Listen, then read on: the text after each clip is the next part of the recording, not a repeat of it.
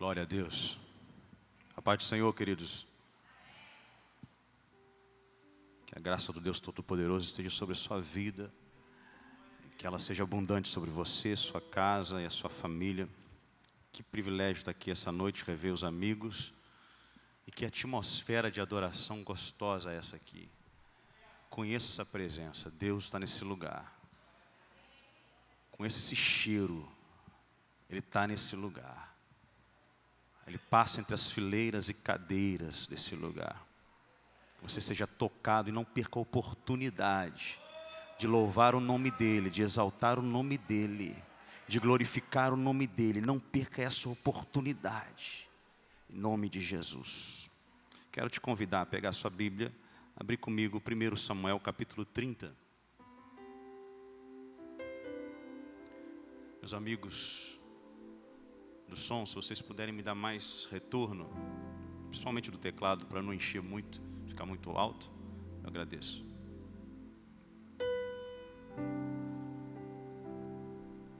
Primeiro Samuel capítulo 30.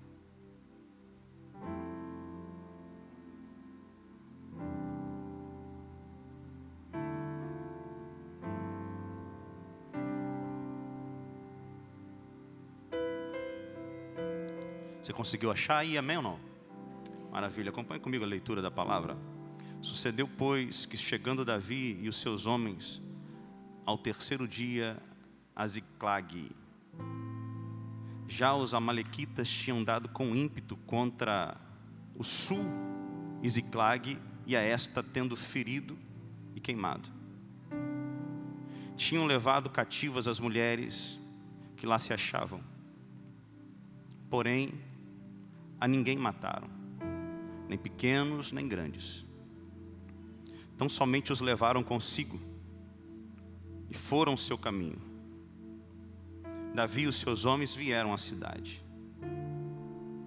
Ela queimada, as suas mulheres e seus filhos e suas filhas eram levados cativos. Então Davi e o povo que se achava com ele ergueram a voz, choraram, até quase desmaiarem. Também as duas mulheres de Davi foram levadas cativas, Ainoã, a Jezreelita, e Abigail, viúva de Nabal, a Carmelita. Davi muito se angustiou, pois o povo falava em apedrejá-lo, porque todos estavam em amargura, cada um por causa de seus filhos e de suas filhas. Preste atenção. Porém, diga comigo, porém, diga mais forte, porém, Davi se reanimou. Diga, Davi se reanimou no Senhor. Glória. Se reanimou no Senhor, seu Deus. Preste atenção, versículo 7. Disse Davi a Abiatar, o sacerdote, filho de Aimeleque: Traze-me aqui a estola sacerdotal. Abiatar a trouxe a Davi. Então Davi consultou ao Senhor, dizendo: Perseguirei eu o bando? Alcançá-lo-ei? Respondeu-lhe o Senhor: Persegue-o. Porque de fato o alcançarás e meu Deus, e tudo libertarás, e tudo, e tudo libertarás. Davi partiu com 600 homens, vai comigo para o verso 18, vou adiantar um pouco.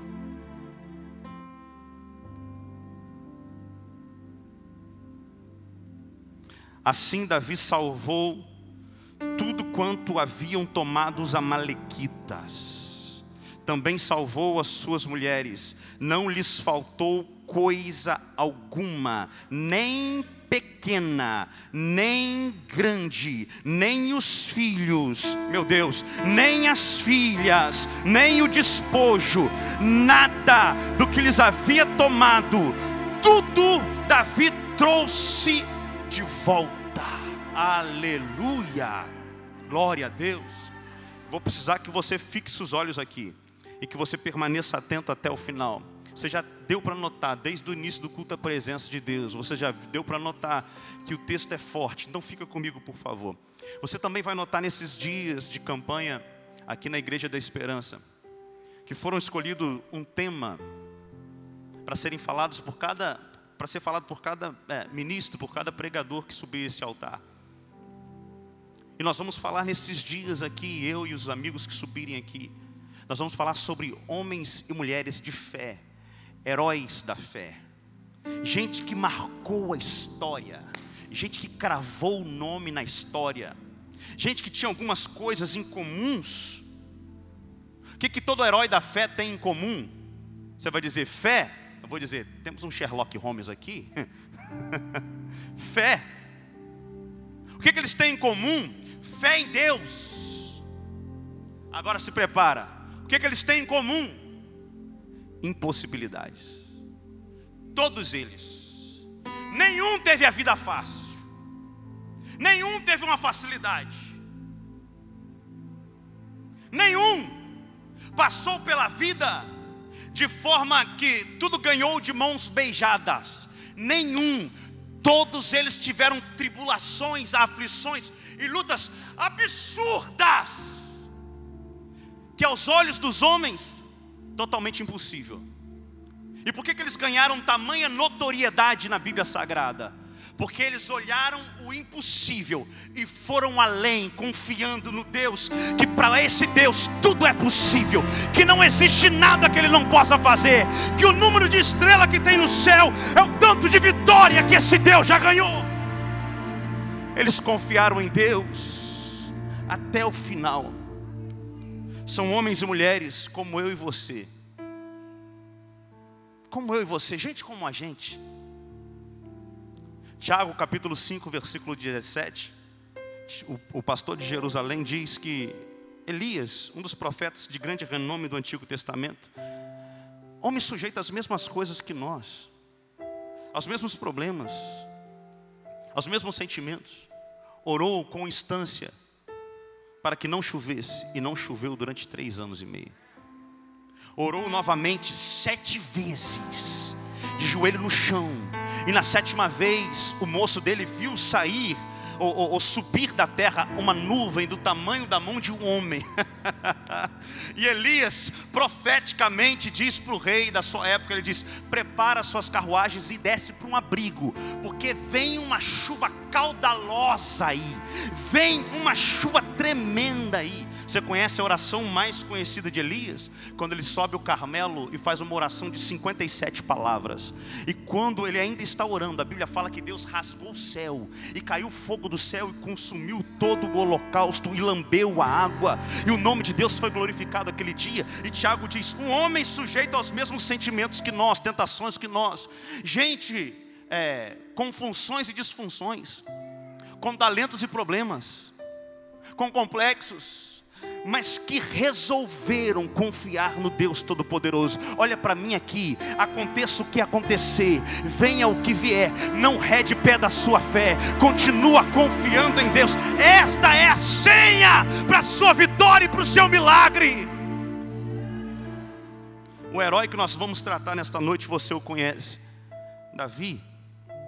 Davi ganha notoriedade no livro sagrado a partir de 1 Samuel capítulo 16 com seus 16 para 17 anos, ainda apacentando ovelhas de seu pai, quando Deus é, resolve dar, terminar o reinado de Saul e, e ele escolhe um novo rei, ele diz para Samuel: vai à casa de Jessé o Belemita, porque eu tenho um novo rei que vai sair de lá.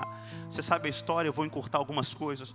Jessé, quando chega lá, ou quando Samuel chega na casa de Jessé, para ungir um dos seus filhos, vai passando o primeiro, o segundo, o terceiro, o quarto, o quinto, o sexto filho, sétimo filho de Jessé. E Deus, para todos os meninos que passavam, Deus falava: não é esse. Mas Samuel dizia: Mas ele é bonito, mas ele é alto, mas ele é forte, mas ele tem aparência de guerreiro, ele tem aparência de ser um homem brabo, ele tem a, é, é disso que Israel está precisando. E Deus diz: Não, você olha o exterior, eu olho o interior, eu olho o que está por dentro, o homem olha o que está por fora, o homem olha o estereótipo, eu olho aquilo que as pessoas carregam, eu olho a essência, não é nenhum desses. Quando acaba todos eles, Samuel tem, um, um, sabe, um feedback do céu, ele entende que está faltando alguém, então ele vira para Jessé e diz: Acabaram-se os mancebos? E Jessé diz: Ah, o menor, o menor está apacentando as ovelhas. E aí a história de Davi começa a mudar com essa frase de Samuel. Samuel diz: Nós não vamos sentar para comer enquanto o menor não chegar.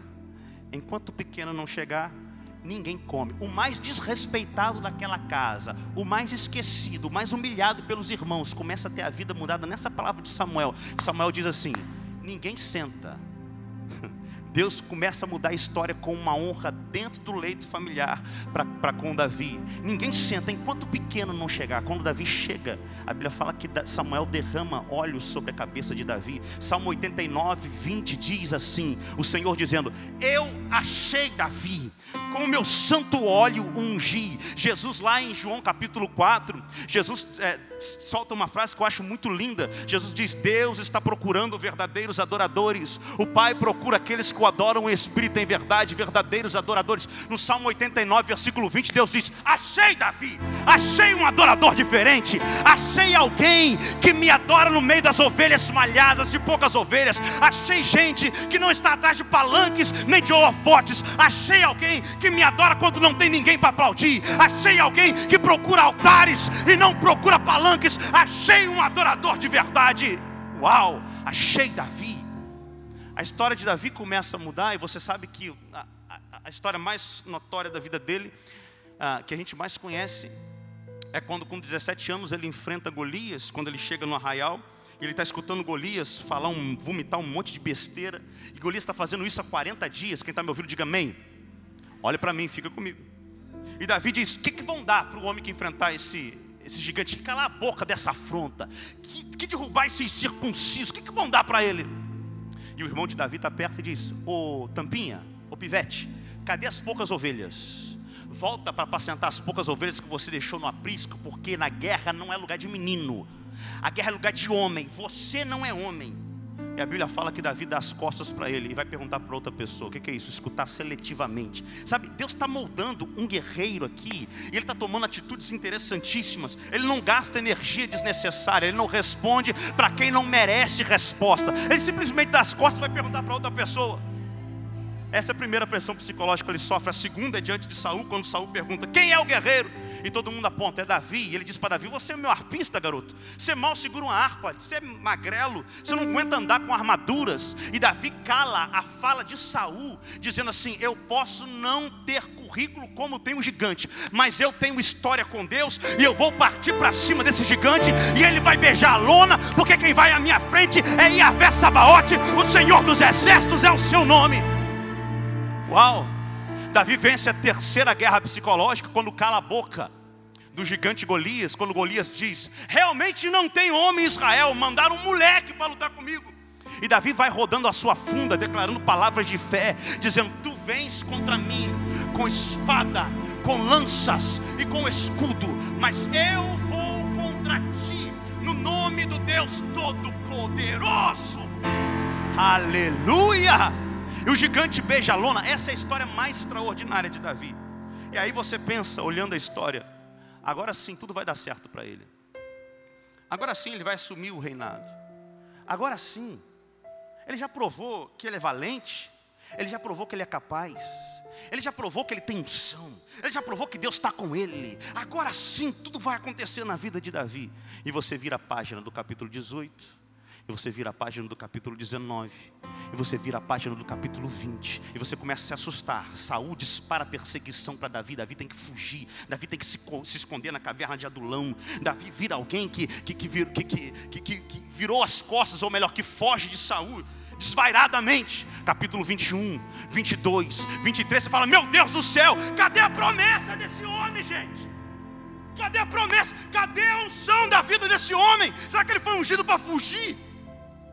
E aí você descobre que um dos maiores algozes, dos maiores inimigos que Davi vai enfrentar, não é Golias, é a perseguição desvairada de Saul, que quer matá-lo. Detalhe, ele vira genro de Saul. Saul é seu sogro. O negócio fica estranho. Você vai virando páginas até que a gente chega no capítulo 29. Quem está comigo, diga amém. no capítulo 29, Davi pede jazigo político para um filisteu, para um rei filisteu. O que, que é isso? Ele prefere se aliar ao filisteu. Você lembra que o gigante que ele derrotou era um filisteu? Você lembra disso? Ele se alia a um filisteu e pede jazigo político. Ele fala: Minha briga aqui, eu faço aliança com você, as suas guerras serão minhas guerras. E aí de repente explode a guerra de, da, dos filisteus contra Israel. E Davi se vê tendo que enfrentar Israel, seu próprio povo. Mas aí Deus dá um livramento extraordinário para Davi. Enche o coração dos conselheiros do rei filisteu. E eles dizem: Não, Davi não pode descer a guerra para a gente, porque Davi é patriota. E ele é bom de guerra. Ele é bom de guerra. E o pessoal que está com ele é brabo. Se a gente descer, ele vai se virar contra a gente e vai causar um estrago. É melhor você liberar Davi dessa guerra, rei. E o rei libera Davi. Davi estava abrigado ou morando em Ziclag. Diga comigo, Ziclag. Difícil de falar, né? Um trava-língua. Ele deixou Ziclag para lutar as guerras desse rei. Em Ziclag estava sua família. Em Ziclag estavam seus filhos. Em Ziclag estavam todas as suas bagagens, tudo que ele havia conquistado. Em pasmem, 20 anos de fuga de Saul. Depois que o óleo foi derramado na cabeça de Davi, ele foge 20 anos, esperando uma promessa. 20 anos se abrigando em desertos, 20 anos fugindo da presença de Saul, 20 anos. Quando Davi está voltando para Ziclag, ele e seus 600 homens veio uma fumaça subir, exatamente da localização geográfica onde eles estavam instalados. E aí você leu comigo, o coração deles acelera. Você leu comigo, eles ficam totalmente desesperados, eles ficam totalmente aflitos, eles ficam totalmente transtornados. Eles correm até lá, quando eles chegam, a cidade está em chamas, não tem os filhos, não tem as filhas, as mulheres, todos eles foram sequestrados e levados cativos. Só que ele não sabia que eles estavam vivos ainda. Entenda o desespero. A gente conhece a história porque leu a história. A gente conhece a história porque a gente leu a história. Quando eles se deparam com a cidade incendiada e com ninguém lá, o que, que eles pensam? Todos estão mortos.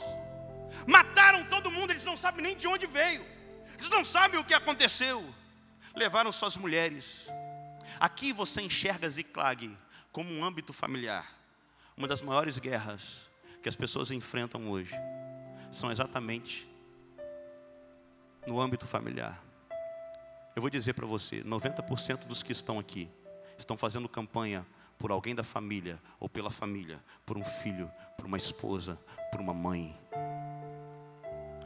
Estão fazendo campanha, às vezes, por uma crise financeira que está cometendo a família, a família que está desesperada.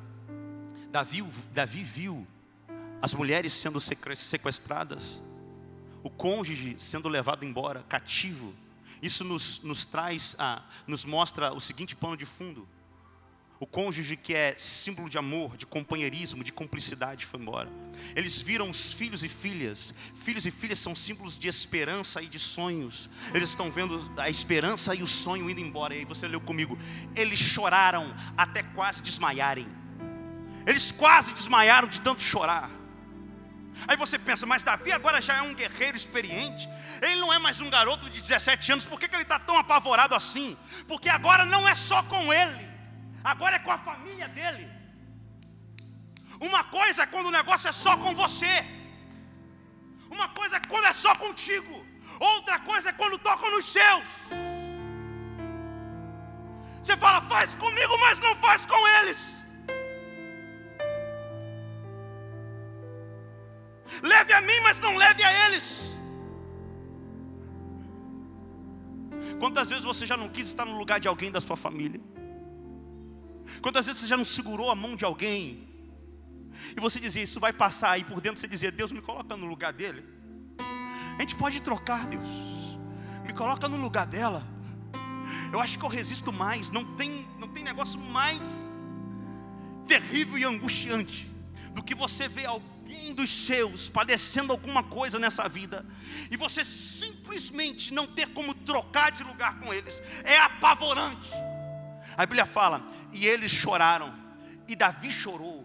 Davi, um guerreiro acostumado, ele foi, ele, ele foi moldado no campo de guerra ele foi amassado no meio do campo de guerra. Agora ele é cascudo. Ele não é um menino de 17 anos. Ele está com seus 37, 38, 39 anos. E ele está chorando até quase desmaiar. Há um detalhe muito forte aqui. Olhe para mim. Você já chorou pela sua família? Às vezes você tá, a gente está tão envolvido com tantas coisas. Você já chorou pelos seus? Às vezes o que falta para a gente é chorar por eles. Chorar. Tem hora que a gente tem que ser forte? Com certeza. Com certeza. Mas chorar não é sinônimo de fraqueza. É sinônimo de súplica também. Deus respeita lágrimas de uma forma que você não tem noção. Quer ver como Deus respeita lágrimas? A Bíblia fala que tem um anjo especialista em colher lágrimas. Deus tem os seus anjos no céu e cada um tem as suas funções. Deus tem um que a especialidade dele é colher lágrimas. Não só isso. Ele tem um, um lugar especial, a Bíblia fala que é um odre de lágrimas. Eu já vi odre de vinho, e odre de água. Só Deus tem odre de lágrimas. Opa.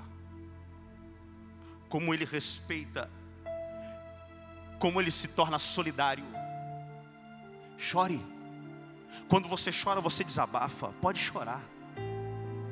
Enquanto você chora, você suplica. E é nessas horas que as suas orações mais sinceras começam a sair de dentro das suas entranhas.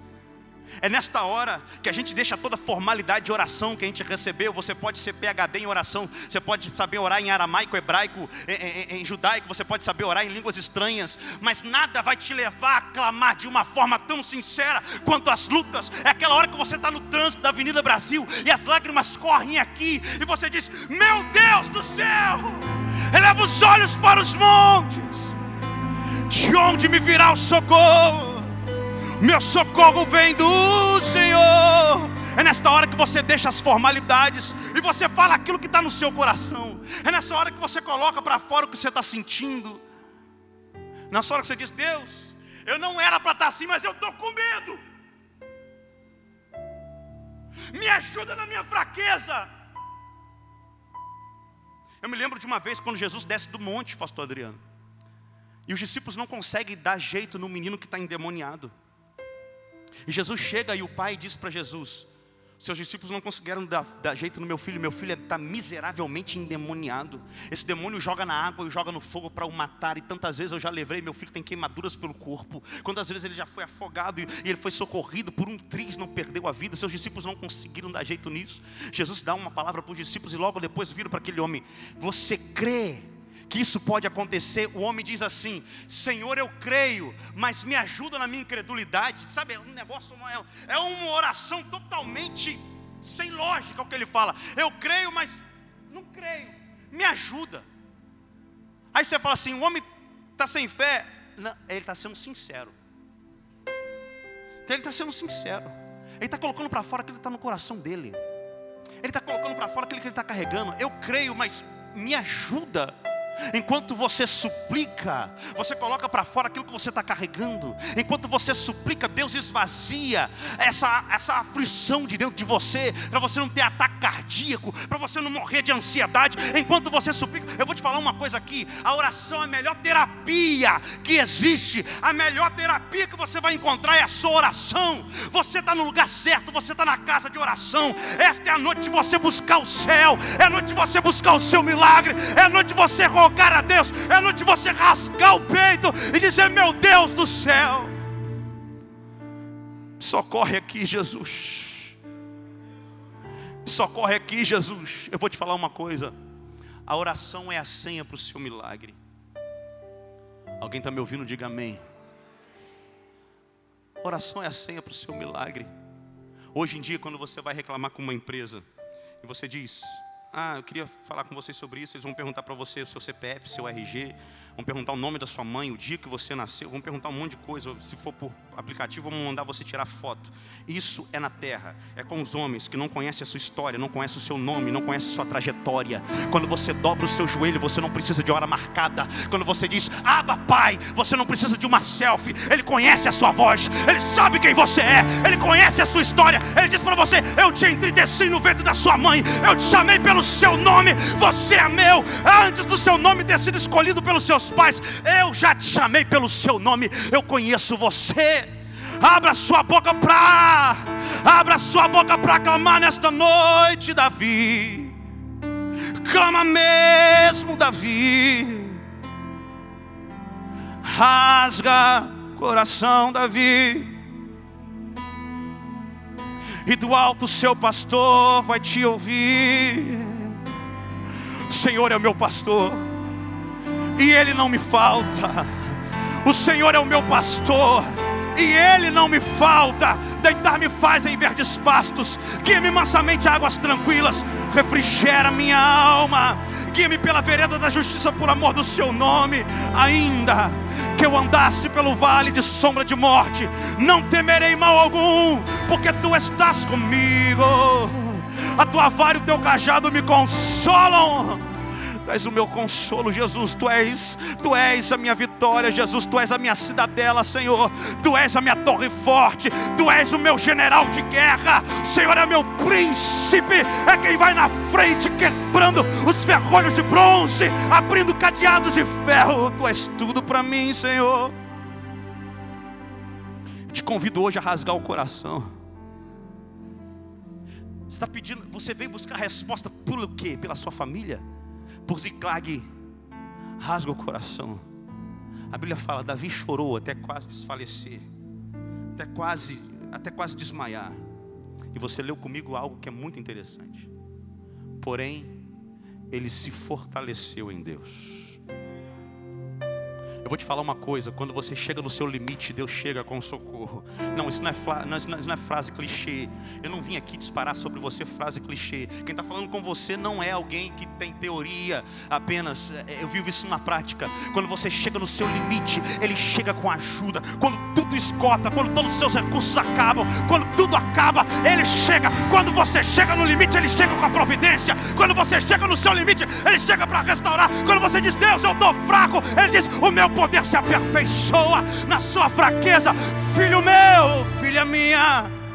Há uma renovação de Deus sobre a sua vida. Olha para mim aqui, levanta sua mão como se fosse para a chuva. E olha para mim aqui, olha diretamente para mim aqui.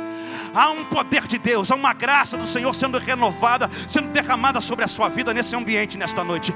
Tome posse dessa renovação de Deus e saia desse ambiente aqui, fortalecido, renovado, recheio de Deus, restaurado. Deus restaura suas forças hoje, filho.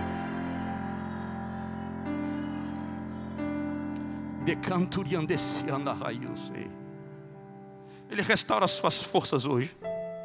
Está desassossegado, né? É difícil, né? No seu Deus você pode. Ele diz: Eu adesto as suas mãos para a batalha e os seus dedos para a guerra.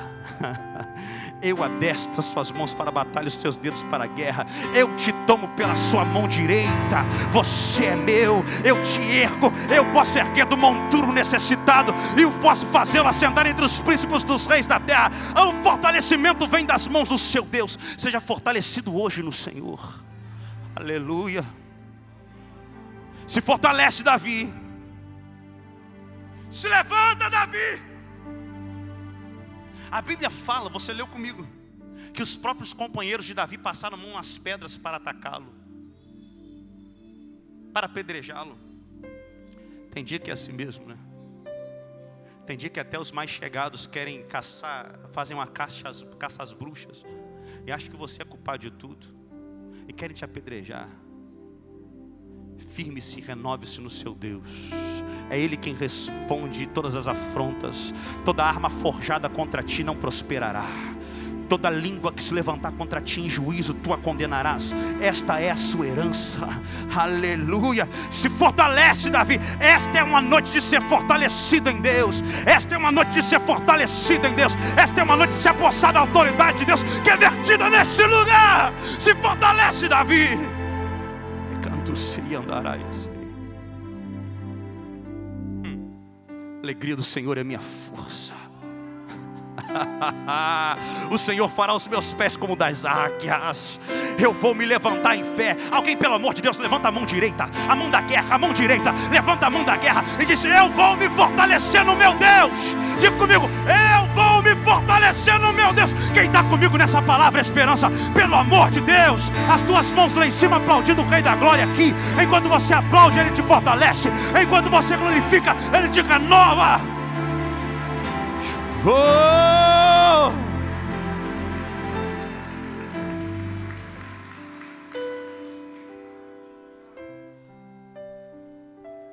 Davi se levanta para fazer alguma coisa que a gente tem que fazer: orar. E ele faz uma oração com duas perguntas: O que, que eu faço, Deus? Me levanto e vou vou alcançá-los.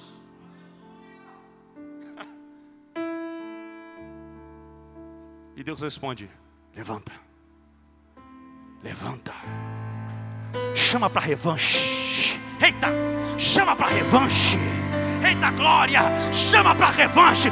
Chama esse inimigo para revanche. Vambora, levanta daí.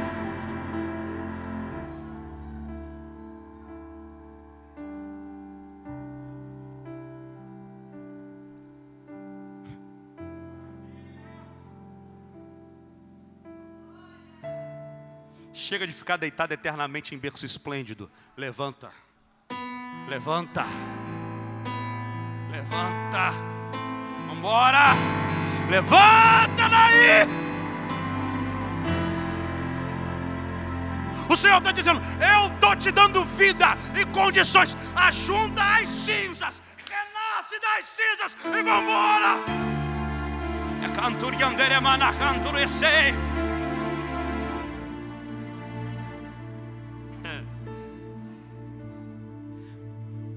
no capítulo 30, versículo 9 de 1 Samuel, Deus faz uma promessa: você vai alcançá-los, e você vai pegar tudo que foi embora.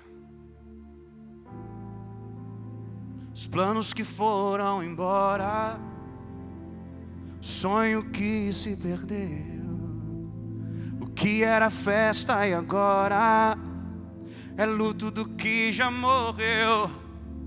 Não podes pensar que este é o teu fim. Não é o que Deus planejou. Levanta, levanta, levanta, levanta. Restitui. Eu quero a minha paz de volta. Eu quero minha alegria de volta. Eu quero a alegria de viver de volta. Sara-me e põe teu azeite em dor. Restitui leva-me às águas.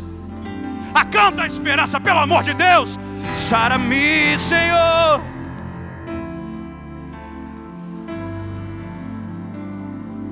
Restitui.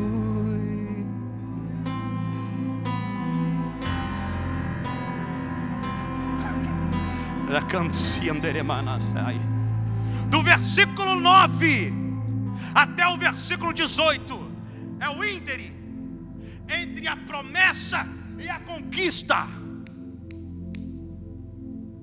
Há uma guerra. Entre a promessa e a conquista há uma guerra. E para esta guerra o Senhor te capacita. E para esta guerra o Senhor te auxilia. E nesta guerra Ele vai à sua frente. Mas tem uma guerra, vamos embora.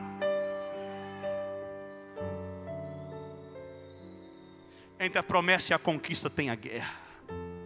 Você já tem a promessa. A conquista você visualiza pela fé.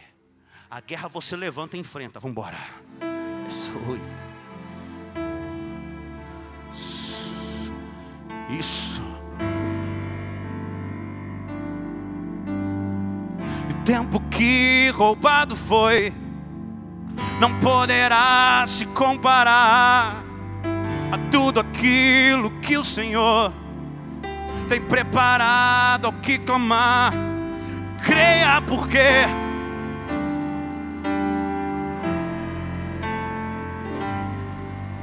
lá foi Davi. Encontrou um egípcio no meio do caminho. Vou terminar já, fica comigo. E o egípcio fez parte daquele agrupamento que invadiu a cidade onde Davi estava instalado, Ziklag. O egípcio fez parte daquele sequestro. O egípcio fez parte da, daquela, daquela, da, daquela, daquela violência. O egípcio participou da, da, daquele incêndio. Mas agora aquele egípcio foi deixado por um dos seus senhores amalequitas, porque estava doente, três dias com fome. Sabe o que Davi podia ter feito com aquele homem? Davi poderia ter torturado ele. Davi poderia ter colocado uma espada no pescoço dele e dito: Conta aonde eles estão ou morre. Ou você me conta agora ou morre. Mas sabe o que a Bíblia diz que Davi faz? A Bíblia fala que Davi dá água para ele. Davi dá comida para ele. Davi dá pasta de figos para ele. Para cessar a inflamação, a infecção. Uau. E quando o homem recobra a força, ele diz: Me diga, o que, que fizeram com os meus? E aquele homem diz: Te servirei para sempre e te levarei exatamente no lugar onde eles estão. Tem algo muito forte aqui. O que Davi faz no meio do caminho para conseguir aquela conquista é perdoar alguém que lhe feriu lá atrás. Alguém que participou de uma das piores dores que esse guerreiro já teve. Aquele homem também se tornou um referencial de uma estratégia que Deus deu a Davi. E a Bíblia fala: e Davi alcançou os Amalequitas. Fica comigo mais um pouco, vou fechar em cinco minutos. Quando ele chegou no acampamento, aqueles sequestradores incendiários, malucos, estavam dançando e celebrando, cantando e dançando ao redor de uma fogueira gigante. Dizemos: demos fim à família, rebentamos com Davi Acabamos com o guerreiro. Ele está destruído, está falido, está sem nada, está sem família, está sem os filhos. Acabou para ele. Quem sabe o diabo está celebrando uma vitória, uma conquista que ele teve em cima de você, uma vitória que ele teve, uma luta que ele ganhou. Ele está celebrando, dizendo: acabou, já era, já era. Esta é a noite da revanche. Quem está comigo, pelo amor de Deus? Esta é a noite da revanche. Esta é a noite da revanche.